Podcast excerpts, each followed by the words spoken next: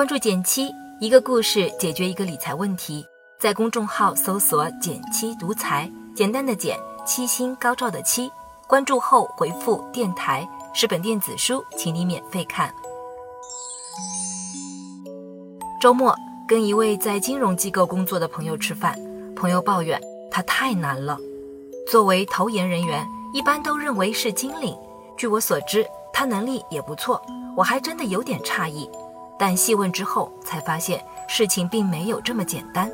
且称呼这位朋友为 L，知名财经院校毕业，毕业后就去了知名金融机构，还挺让人羡慕的。每当被问起在哪儿工作，一说是在某某证券上班，感觉倍儿有面子。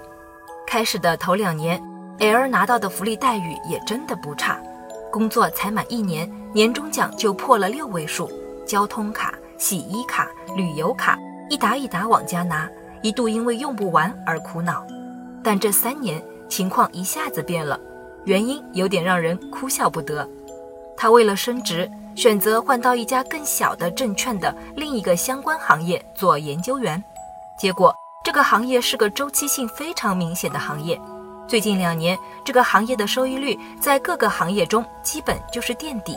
他感叹：“我还不是最惨的，我有朋友跳槽到排名倒数第一的行业了，总收入直接打折。”朋友的故事令人唏嘘。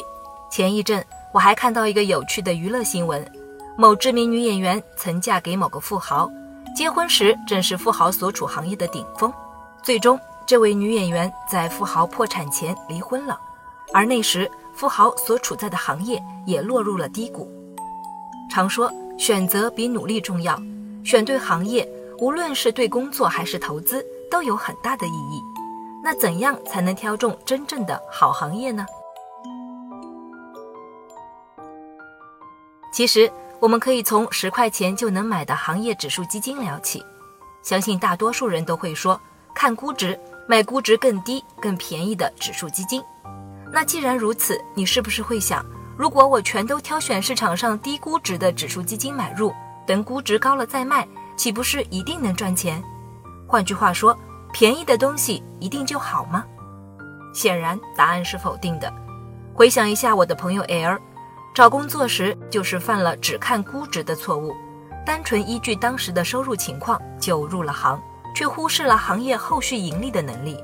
同样的，投资也不能只看估值是否便宜，公司或者行业未来持续盈利的能力更不能忽视。这就要提到净资产收益率这一概念。净资产收益率的缩写是 ROE。那到底什么是 ROE 呢？如果用公式来表示的话，净资产收益率就是净利润除以净资产。简单来说，就是一家公司单位资产的盈利能力。比如，同样一套纺织设备，A 公司一天能织二十匹布，B 公司只能织十五匹，那 A 公司的 ROE 就高于 B 公司。这下你该看明白了，ROE 越高。就代表一家公司盈利能力越强，反映在股市上。如果一家公司的 ROE 连续几年高于百分之十五，通常符合好公司的标准，股价一般也会涨得不错。比如这几年一路猛涨的贵州茅台，我查了一下，过去十年它的 ROE 平均都在百分之三十以上，可以说是名副其实的好公司了。除了股票投资，ROE 同样也能用于指数的筛选，因为。指数实质上是成百上千家公司的股票合集。如果一个指数的 ROE 较高，就说明它所囊括的公司普遍盈利能力都不错。所以从长期来看，投资 ROE 高的指数，收益也会相对较好。看到这里，你可能要问了：我怎么查一只指数的 ROE 呢？下面我就用理性人网站来查询沪深三百指数的 ROE，只需要简单的三步。第一步。在网页搜索栏输入你想要查询的指数。第二步，点击盈利分析。第三步，下拉网页，找到净资产收益率一栏就行了。简单实践一下，比如今年随着垃圾分类概念突然火热起来的环保指数，不少人留言问我值得投资吗？我们不妨动手查一下。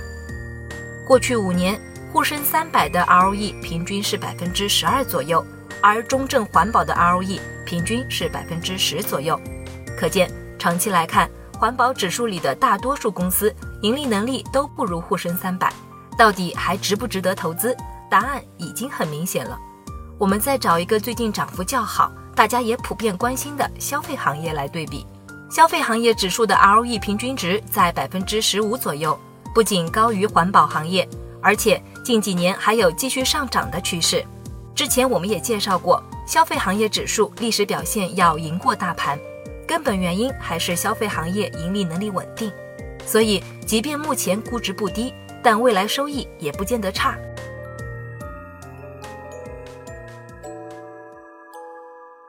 所以，找工作也好，参与投资也罢，建议大家都别依赖单一指标，学会多维度、更综合的看待问题，总不会错。当然，对于刚入门的小白投资者，在搞不清楚各项指标的真正含义前，其实沪深三百、中证五百这一类基础的宽基指数会是更稳妥的选择。好了，今天就到这里啦。右上角订阅电台，我知道明天还会遇见你。微信搜索并关注“减七独裁”公众号，记得回复“电台”，你真的会变有钱哦。